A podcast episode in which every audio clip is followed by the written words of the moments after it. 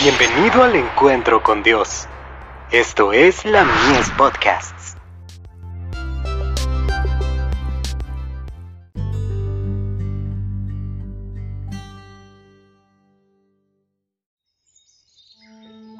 La maravillosa gracia de Dios. Requisitos para entrar. Respondió Jesús y le dijo, De cierto, de cierto te digo, que el que no naciere de nuevo, no puede ver el reino de Dios. Juan 3, verso 3. En la entrevista con Nicodemo, Jesús reveló el plan de salvación y su misión en el mundo. El deseado de todas las gentes. Página 148. Fue directamente al tema que le preocupaba, diciendo solemne aunque bondadosamente, en verdad, en verdad te digo, a menos que el hombre naciere de lo alto, no puede ver el reino de Dios.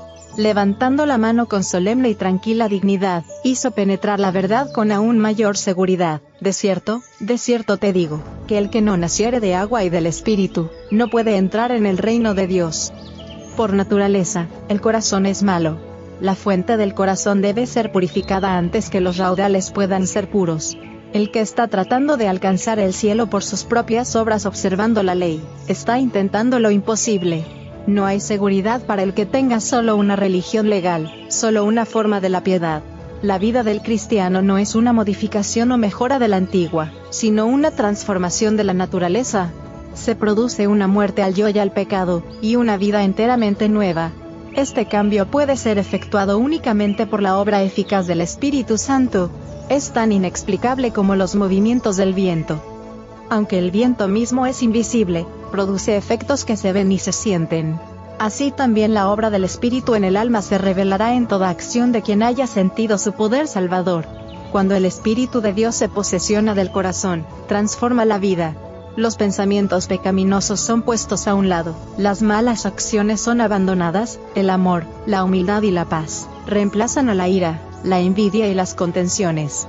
La alegría reemplaza a la tristeza, y el rostro refleja la luz del cielo. La bendición viene cuando por la fe el alma se entrega a Dios. Entonces ese poder que ningún ojo humano puede ver, crea un nuevo ser a la imagen de Dios. Fuera de Cristo, no hay otro nombre debajo del cielo, dado a los hombres, en que podamos ser salvos. Hechos 4, verso 12. Ibid. Página 141 a la 147.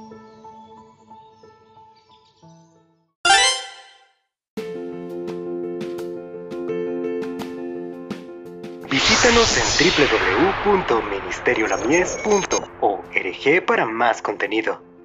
Dios te bendiga.